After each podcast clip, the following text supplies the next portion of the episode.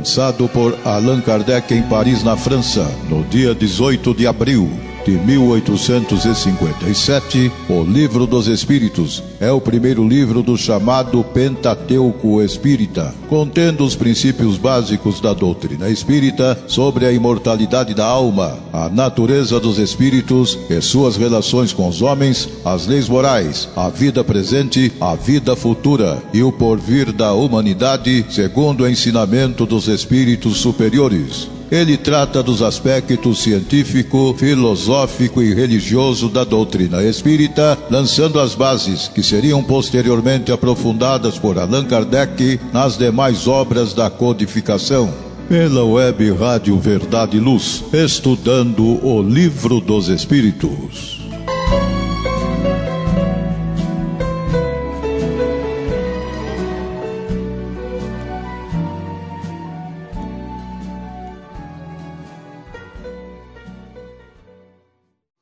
Prezado amigo, amiga ouvinte, você acessou a Web Rádio Verdade e Luz de Ribeirão Preto, São Paulo, Brasil. Eu sou Basílio, Basílio Leme. Vamos dar sequência ao nosso projeto estudando o Livro dos Espíritos, o qual desenvolvemos semanalmente. Temos certeza que é útil, bom para todos nós. Ao iniciarmos nossos trabalhos, recordamos que Jesus tem palavras de vida eterna e nos asseverou que onde estivesse duas ou mais pessoas reunidas em seu nome, ali estaria. Aos prezados ouvintes que nos prestigiam já há algum tempo, recordamos, e os que nos ouvem pela primeira vez informamos que é relevante. Optamos em utilizar a tradução do Livro dos Espíritos, feita pelo nosso ilustre e abnegado confrade José Corona Pires Portanto, se você puder ter em mãos o exemplar citado, e muito facilitará nosso raciocínio, nosso entendimento. Em outras palavras, teremos melhor proveito dos nossos estudos. Com as considerações acima, vamos desenvolver a aula 131, ou se preferirem, o episódio 131. Tema: Direito de propriedade, roubo questões 880 a 885. Trata-se do item 2 do capítulo 11 do terceiro livro do Livro dos Espíritos, Lei de Justiça, Amor e Caridade, né? que como nós é conhecido no movimento espírita, esse terceiro livro é tido como as leis morais, né?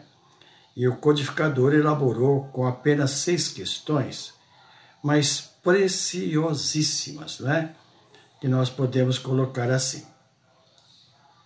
Pois bem, então vamos à nossa primeira questão do estudo de hoje, deste item 2 do capítulo 11 do terceiro livro do Livro dos Espíritos, que é a, a questão 880. Perguntou assim o codificador. Qual é o primeiro de todos os direitos naturais do homem? E o Espírito Verdade assim esclareceu: o de viver. É por isso que ninguém tem o direito de atentar contra a vida do semelhante ou fazer qualquer coisa que possa comprometer sua existência corpórea. E, se nós vamos refletir assim com simplicidade, até mesmo levando em conta o verniz da sociedade, né? nós vamos ver que parece assim uma coisa normal, natural, o direito de viver. Mas é sim um assunto complexo e que nós podemos verificar, né, observar é, das culturas que nós vemos hoje no mundo, ainda se conserva muito esses, vamos dizer, esses dogmas, essas leis ainda desumanas, não é? E entre elas nós estamos nos referindo que em muitos países é legal a pena de morte, embora seja imoral de acordo com a resposta aqui do Espírito Verdade. E nós poderíamos aí aprofundar e falar sobre o aborto, por exemplo, né, que é um, um crime aos olhos de Deus e que é muito discutido e debatido nas diversas culturas do mundo atual, exatamente porque o evangelho ainda não tem, não foi disciplinado o suficiente para clarear as consciências, não é? De que se Deus é o nosso Criador e que Jesus chamou de Pai, Pai de amor, e que é Ele o Criador da vida, o doador da vida, só pode ser Ele quem tira a vida, não é? E outro aspecto, por isso, por essa razão, de termos só um Criador, somos irmãos. Então, tirar a vida do irmão é contrário à lei do Pai de amor. Certo? Vamos à questão a seguir. Questão 881. O direito de viver confere ao homem o direito de ajuntar o que necessita para viver e repousar quando no mais poder trabalhar? Perguntou o codificador. E os espíritos reveladores assim esclareceram.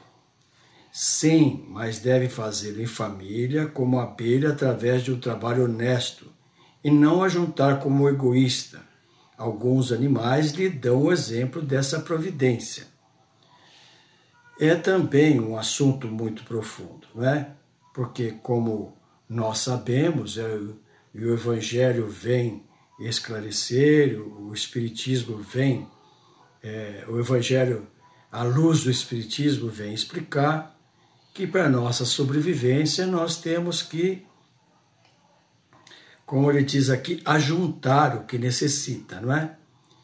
Mas a resposta deixa muito claro que deve ser, ou seja, toda conquista de bens materiais para conforto material, ou seja, para uma aposentadoria mais confortável, tudo isso é preciso e é louvável. Mas, como ele diz aqui, não como egoísta, ou seja, juntar só para si e se servir de qualquer é, vamos dizer assim, de, de qualquer meio, lesando o próximo, explorando o próximo, está contrário à lei de Deus. Né?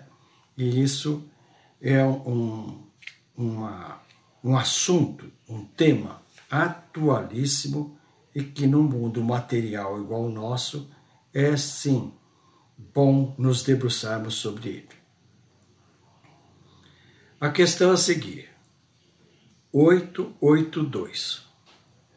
O homem tem o direito de defender aquilo que juntou pelo trabalho? Perguntou o codificador. E o Espírito Verdade assim responderam. Deus não disse, não roubarás? E Jesus, dai a César o que é de César? Mais uma vez, né, o, o aqui está focando né, a, as posses materiais e que nós, como nós já sabemos e já comentamos, necessárias à nossa subsistência, né? Mas pelo trabalho, né? honestamente. Por isso que a resposta é assim tão direta. Deus não disse, não roubarás. Que ele está se referindo aqui naturalmente, é o decálogo de Moisés. Né? E aí, o Espírito Verdade também lembra que Jesus, que é a segunda revelação, não é? veio dizer: dai a César o que é de César e a Deus o que é de Deus. Não é? Por isso que é lícito é, pagar imposto, enfim, as, as convenções financeiras do mundo. Né? Então, o assunto é tão profundo que Kardec deixou a sua assertiva. E como que nós sabemos que é uma assertiva que é de Kardec? Porque propositalmente no Livro dos Espíritos traz os comentários de Kardec em letras menores, em fontes menores, né, numa linguagem mais atual, né, que Kardec escreveu assim. Aquilo que, o homem, aquilo que o homem ajunta por o trabalho honesto é uma propriedade legítima, que ele tem o direito de defender, porque a propriedade é fruto do trabalho, constitui um direito natural, tão sagrado como o de trabalhar e viver. É também uma coisa muito profunda, né? Porque aí entra o antagonismo, entra a a belocosidade, né, que são o aspecto de nação contra nação, é, de guerras, e por isso que é bastante profundo, embora a questão levantada por Kardec nos parece simples, né? Quando ele pergunta: o homem tem o direito de defender aquilo que juntou pelo trabalho? Então veja que, sabiamente, o Espírito Verdade não diz sim ou não. Ele cita o, o mandamento da primeira revelação, os, dos dez mandamentos, que é de Moisés, não roubarás, e também cita o, o mestre dos mestres, que no, no Espiritismo nós sabemos que é o nosso modelo guia, que é Jesus, né? daí a César o que é de César. Então é assim, é por isso que eu é, rotulei e tenho essa convicção que esse assunto aqui, direito de propriedade e roubo, é um assunto muito precioso. Não é? Vamos dar, fazer um pequenino intervalo para dar chance aos nossos patrocinadores e voltamos a seguir. É rapidinho, não saia daqui.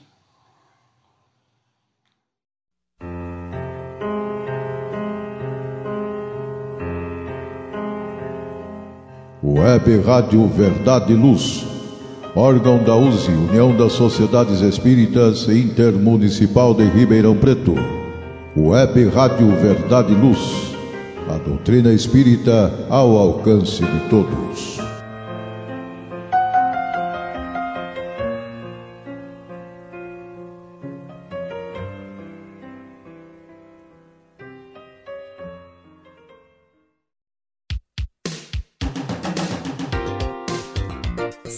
Sua saúde precisar de cuidados, visite seu médico de confiança.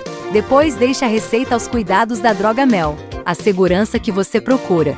Ampla linha de medicamentos. Também completa seção de perfumes. Venha nos fazer uma visita. A Droga Mel está localizada na Rua Rangel Pestana, número 1146, na Vila Virgínia, em Ribeirão Preto. Telefone 3637 3975 WhatsApp 98268-0600. Droga Mel, um doce atendimento.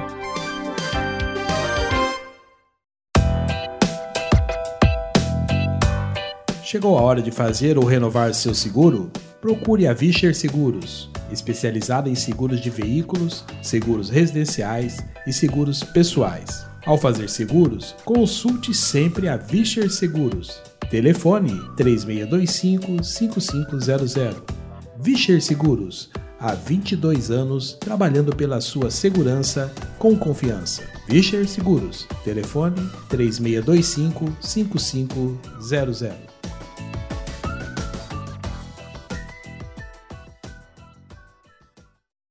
Retornando então aos nossos estudos de hoje, eu sou Basílio, estamos na aula 131 é, o capítulo, é, o episódio, né? o tema, tema de direito de propriedade e roubo, com as questões 880 a 885. E no bloco anterior, nós estudamos da 880 a 882, né? prosseguindo então a questão 883. O desejo de possuir é natural? Perguntou, indagou Allan Kardec. E os espíritos elevados assim responderam: Sim. Mas quando o homem só deseja para si, para sua satisfação pessoal, é egoísmo. É, nós podemos colocar assim, não é? se essa resposta a Kardec, os espíritos reveladores é, sabia e sabem né, que é, é, uma, é um assunto de inteira importância para a sociedade, né? o desejo de possuir. Que aí entra o caso da ambição, né? e que o Espírito Verdade diz que sim, quando o homem só deseja para si sua satisfação.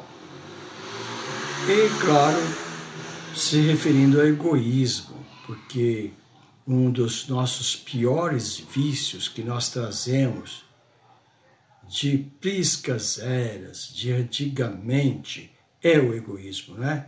E nós vamos estudar isto com mais clareza na questão 913 do Livro dos Espíritos, né? Que Inclusive, o Emmanuel, o benfeitor Emmanuel, no livro na Evangelho segundo o Espiritismo, o capítulo 11, item 11, ele deixou uma mensagem e que trata o egoísmo como a chaga da humanidade, né? Então, sim, o egoísmo é, é preciso que a pessoa faça assim um autoexame, tenha um controle para que ele no desejo de possuir, não seja um egoísta, não é? Ou seja, todos nós temos o direito de viver e também devemos colaborar com a paz e o progresso. Mas o assunto é tão importante que Kardec, nessa 883, formulou outra pergunta, a 883A, perguntando assim: Entretanto, não será legítimo o desejo de possuir, pois o que tem com que viver não se torna carga para ninguém? E o Espírito Verdade assim responderam. Há homens insaciáveis que acumulam sem proveito para ninguém ou apenas para satisfazer as suas paixões. Acreditas que isso seja provado por Deus? Aquele que ajunta pelo seu trabalho com a intenção de auxiliar o seu semelhante, pratica a lei de amor e caridade. O seu trabalho é abençoado por Deus. Mais uma vez, então, né, embora a resposta seja um pouco. É, não, não podemos falar longa, né, mas ela, ela se estende mais, porque nos vem dizer que muitos, e isso é é muito mesmo, né, um número muito grande de pessoas, que para justificar a, a sua ambição, os, ele pratica então, na verdade, é, ele vai dar, vai vazar a sua paixão, né, acumular, independente de estar ou não prejudicando alguém, e também quando acumula, não dá a essa fortuna uma destinação o qual a fortuna deve ser empregada, não é? Em auxílio do progresso, não é? Ele fica só para si. Então, quando qualquer multimilionário, qualquer é, empreendedor que ele, é, vamos dizer assim, está acumulando riqueza, mas se ele saber distribuir, é abençoado por Deus, não é? Mas prosseguindo, qual é o caráter da verdade? Qual é o caráter da propriedade legítima? Perguntou Allan Kardec. E os espíritos elevados assim responderam: Só há uma propriedade legítima, a que foi adquirido sem prejuízo para os outros. Ver a 808. Né? Então, é o que nós comentamos no, no na pergunta anterior, não é? A, a, só há uma propriedade legítima, não é? A que foi adquirida sem lesar os outros, sem prejudicar os outros. Imaginamos um absurdo que é, então, o caso que até hoje ainda, infelizmente, é, voga no mundo, que é a escravidão. Né? É um horror, é uma crueldade. Mas como o, o tradutor recomenda que vejamos a 808, vamos ver então a 808 de que se trata. Se trata de desigualdades da riqueza. E a 808, Kardec assim perguntou: a desigualdade das riquezas não tem sua origem na desigualdade das faculdades, que dão uns mais meios de adquirir do que os outros? Olha a resposta: sim e não. Que dizeis da astúcia e do roubo? Impressionante, né? Eu falo impressionante para que é, focar mais uma vez a, vamos dizer assim, a capacidade né, de Kardec de o, o, seu método professoral, né, sua didática, né, como o assunto está tratando de caridade legítima, então, na 808, é lembrado que muitos adquirem uh, vantagens financeiras, fortunas, através do roubo. Então fica essa pergunta: o que, que se diz do roubo? Né?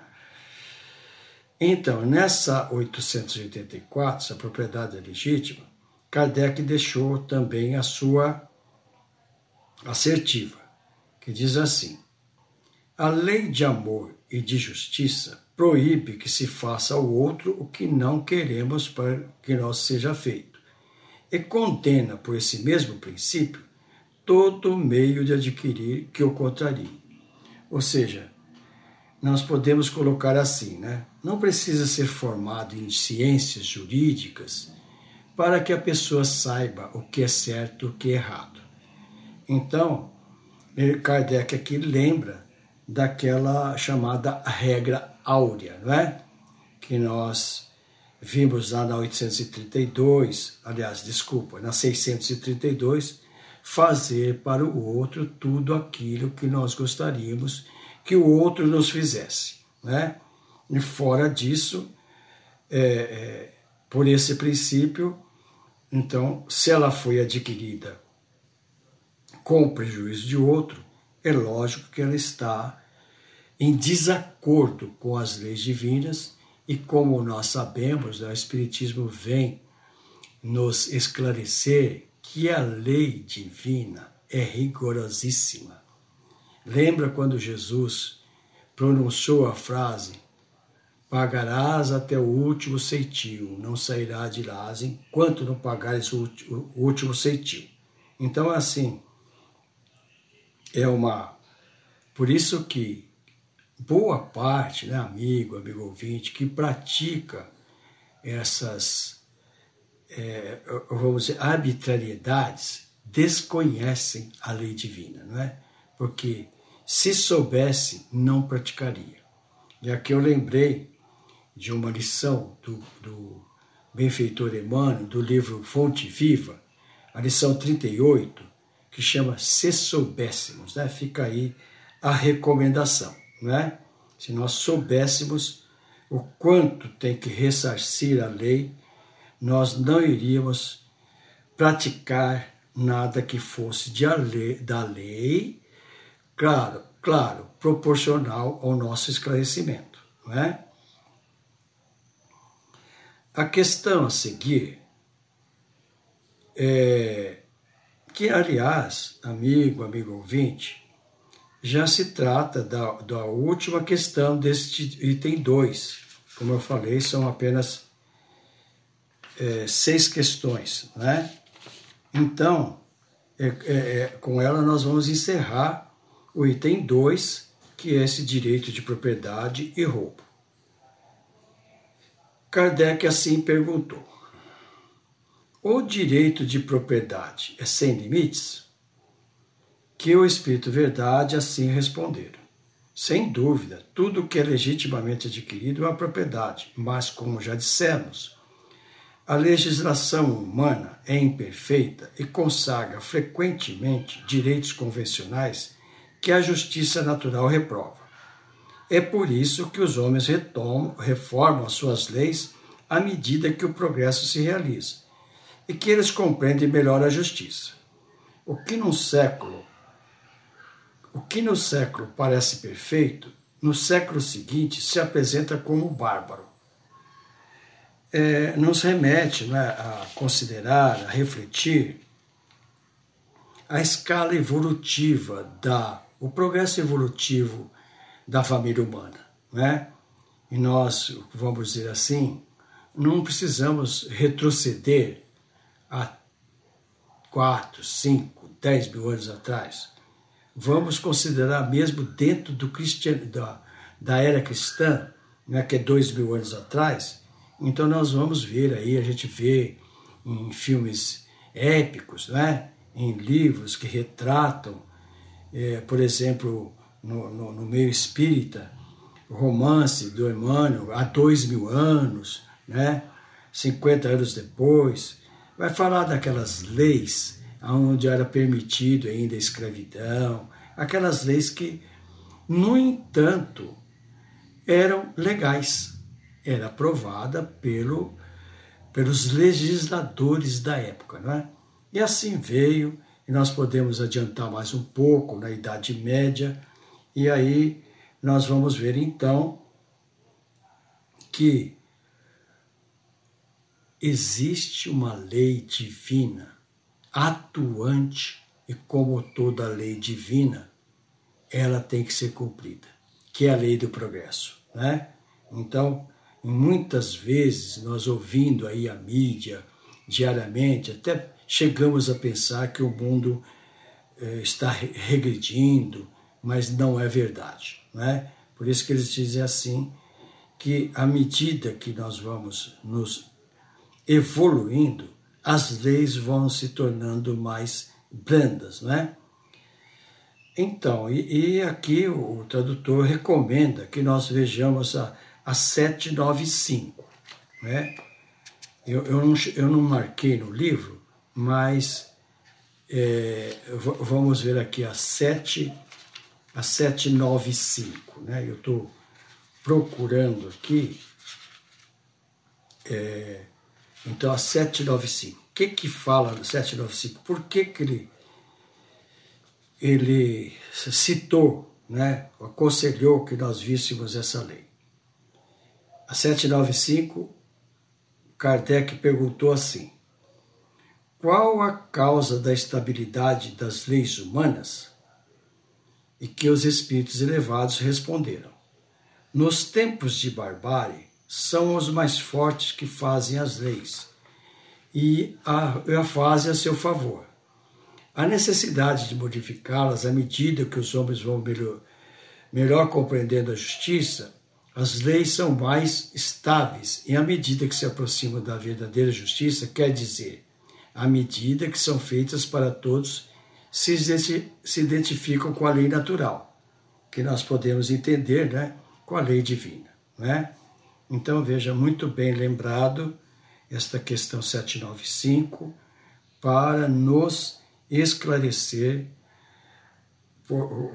esta pergunta de Kardec, o direito de propriedade sem limites, e a resposta então do Espírito Verdade, dizendo da progressão das, da, das leis à medida em que as, a, humanidade eh, se, se, civiliza, né, que se torna mais de acordo, aos poucos vai, vamos dizer assim, evoluindo para a, é, a lei natural, que é a lei divina. Né? Então, amigo ouvinte, assim, nós com essa 785, nós concluímos então esse item 2, né, direito de propriedade e roubo, e como dispomos ainda de alguns minutinhos, vamos iniciar o item 3, caridade, caridade e amor ao próximo, né? Que é para que a gente como nós falamos sempre, nós temos esse, esse foco, né? estudar o livro dos Espíritos de forma organizada, sequencial e sem pressa, mas valorizando o tempo disponível. Como nós dispomos ainda de alguns minutos, vamos iniciar o, item 3, né? caridade e amor ao próximo. E esta questão, é, é, o amigo, amigo ouvinte que nos já prestigiou algum tempo, lembra que as, as questões que se sobressaem ao nosso ver, eu rotulo de marcante, né? E esta questão 886, sem dúvida nenhuma, ela é muito marcante. Por quê? Porque ela vem falar da caridade e se, e se reporta como Jesus entendia a caridade, não é? Então, isso é bom que a gente grava na nossa memória a questão 886. É, Kardec perguntou assim: Qual o verdadeiro sentido da palavra caridade como a entendia Jesus? Olha a resposta, por isso que é marcante, né? Benevolência para com todos, indulgência para as imperfeições alheias, perdão das ofensas. Então, é, vamos dizer assim, o que contrariou na época, quando Jesus, fazendo as suas pregações evangélicas, contrariou os chamados doutores da lei do judaísmo, não é? Porque eles que cultivavam a, a, o dogma de é, da, da, do olho por olho, dente por dente, não poderiam entender essa brandura dos ensinamentos de Jesus. Né? Vamos então repetir qual o verdadeiro sentido da palavra caridade como a entendia Jesus? Resposta: benevolência para com todos, indulgência para as imperfeições alheias, perdão das ofensas. Eu entendo que o, amigo, amigo ouvinte, vai concordar conosco é uma questão que nós devemos gravar em nossa memória. Né? E é tão importante que Kardec deixou sua assertiva, escrevendo assim: O amor e a caridade são complemento da, da lei de justiça, porque amar o próximo é fazer-lhe todo o bem possível, que desejaríamos que nos fosse feito Tal é o sentido das palavras de Jesus: amai-vos os outros, outros como irmãos.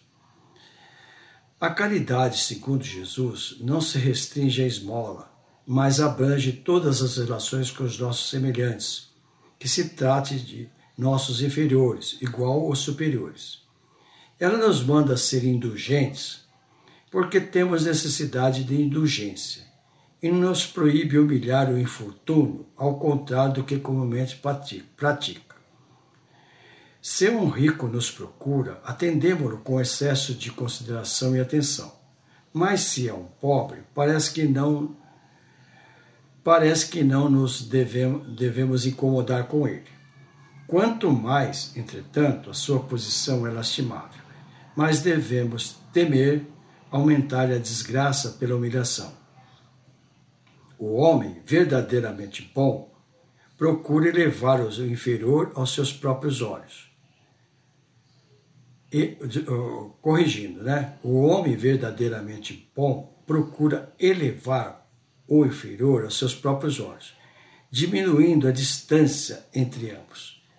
É uma orientação segura, não é?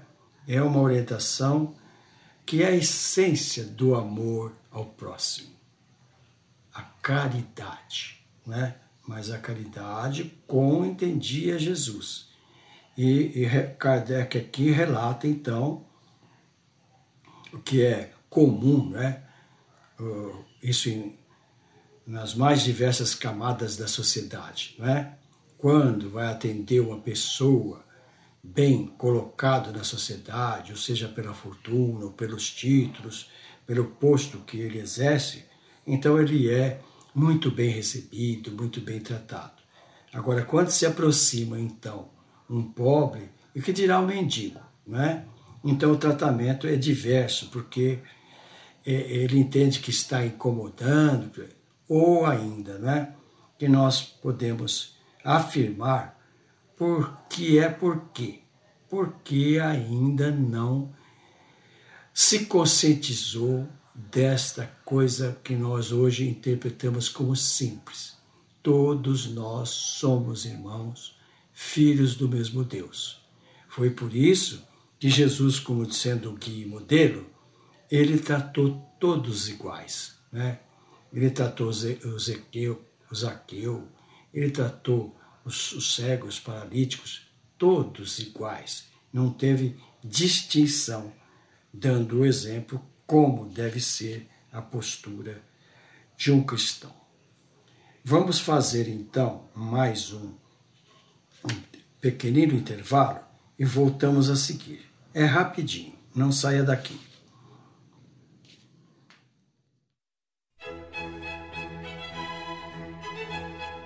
Livraria Espírita Verdade e Luz. Obras básicas da codificação kardeciana e subsidiárias. Romances, contos, mensagens, revistas, jornais, calendários, CDs, DVDs, publicações diversas. Toda a temática espírita a um custo muito baixo. Local de fácil acesso. Livraria Espírita Verdade e Luz na Praça Carlos Gomes, no Calçadão da General. Telefone 0 Operadora 16 3610 Livraria Espírita Verdade e Luz. O ponto de encontro no coração de Ribeirão Preto. WhatsApp 9 2000 3870. Livraria Espírita Verdade e Luz.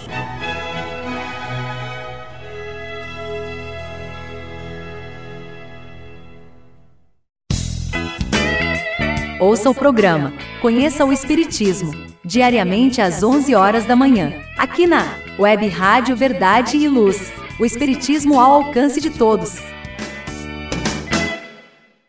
Verdade e Luz. Eu sou Basílio, aos amigos ouvintes, é, quero deixar o meu convite para que ouça todos os dias às 8 e às 21 horas, o programa Verdade e Luz. E se você gostar, se você entender que aquilo for útil, repasse aos seus contatos, não é? E nós ficamos muito agradecidos. Obrigado. Verdade e Luz, programa da doutrina espírita, o cristianismo redivivo na sua pureza e simplicidade. Retornando então aos nossos estudos de hoje, nós estamos é, nos dois blocos anteriores, desenvolvemos o tema direito de propriedade e roubo e demos início então ao terceiro item, que é a caridade ao próximo, né? Então, amigo, amigo ouvinte, nós aqui vamos, como sempre fazemos, né? dentro de nossas limitações, desenvolvendo o tema com começo, meio e fim. Primeiro um pequeno preâmbulo, depois o, a, o estudo em si, que nós acabamos de fazer, e agora vamos às conclusões né, do nosso estudo de hoje. É, vamos dizer assim, como é fascinante estudar o livro dos Espíritos de forma séria, organizada, sequencial, sem pressa. Né? Portanto, não devemos encerrar nossas atividades sem agradecer a Deus por essa doutrina maravilhosa. Conforta, esclarece, liberta, edifica e é dinâmica. É a fé raciocinada, cujo primeiro objetivo é a transformação moral do ser. Abrange todas as áreas do conhecimento humano, filosófico, científico e religioso. Está sentado na máxima, fora da caridade não há salvação. Para encerrar nossos estudos de hoje, concluir, é exemplo que temos feito dos episódios anteriores, em razão do momento aflitivo, tumultuado, em que transita a família humana, agravado por pandemias, tragédias climáticas, guerras, enfim, sofrimentos mil, vamos recorrer ao aspecto religioso do Espiritismo, onde, com certeza, vamos obter conforto espiritual, fé, otimismo e esperança em dias melhores.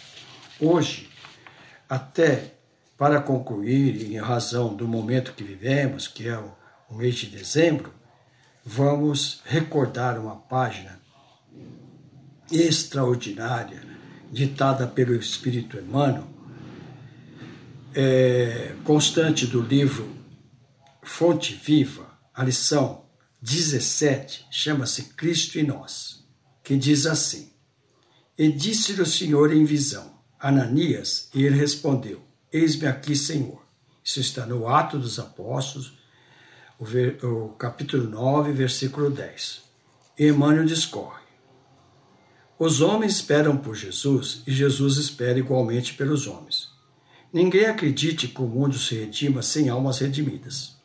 O Mestre, para estender a sublimidade do seu programa salvador, pede braços humanos que o realizem e intensifiquem. Começou o apostolado buscando o concurso de Pedro e André, formando em seguida uma assembleia de doze companheiros para atacar o serviço da regeneração planetária. E desde o primeiro dia da Boa Nova, convida, insiste, apela, junto das almas, para que se convertam em instrumento de sua divina bondade, dando-lhe a perceber que a redenção procede do alto, mas não se concretizará entre as criaturas sem a colaboração ativa dos corações de boa vontade. Ainda mesmo quando surge pessoalmente buscando alguém para sua lavoura de luz, igual aconteceu a conversão de, de Paulo, o mestre não dispensa a cooperação dos servidores encarnados.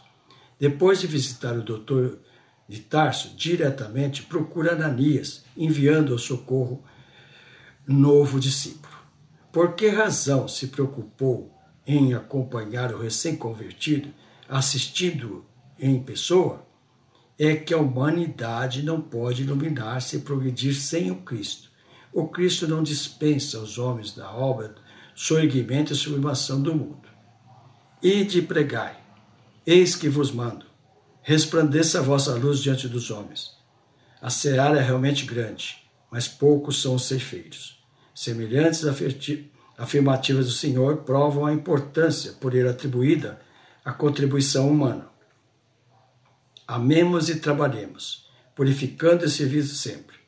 Onde estiver o seguidor do Evangelho, aí se encontra o mensageiro do amigo celestial para a obra incessante do bem. Cristianismo significa Cristo em nós. E assim, amigo ouvinte, com essa página maravilhosa, não é?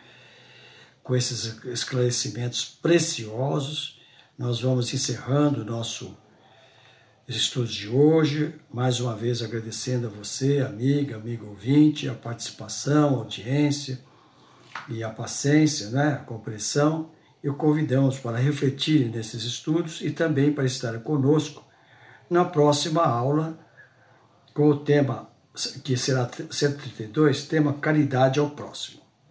Se você está gostando, do, apreciando os nossos estudos e gostando da nossa companhia, por favor, repasse o endereço da Web Rádio Verdade e Luz de Ribeirão Preto aos seus contatos e nós, toda a equipe do Verdade e Luz, muito agradecemos.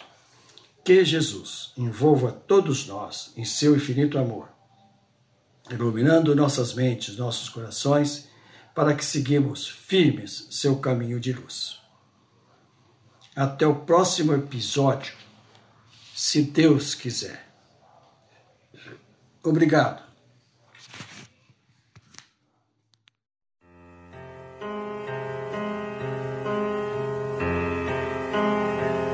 Você acompanhou pela web Rádio Verdade Luz mais um programa de estudos e divulgação da doutrina espírita. Fique ligado na nossa programação.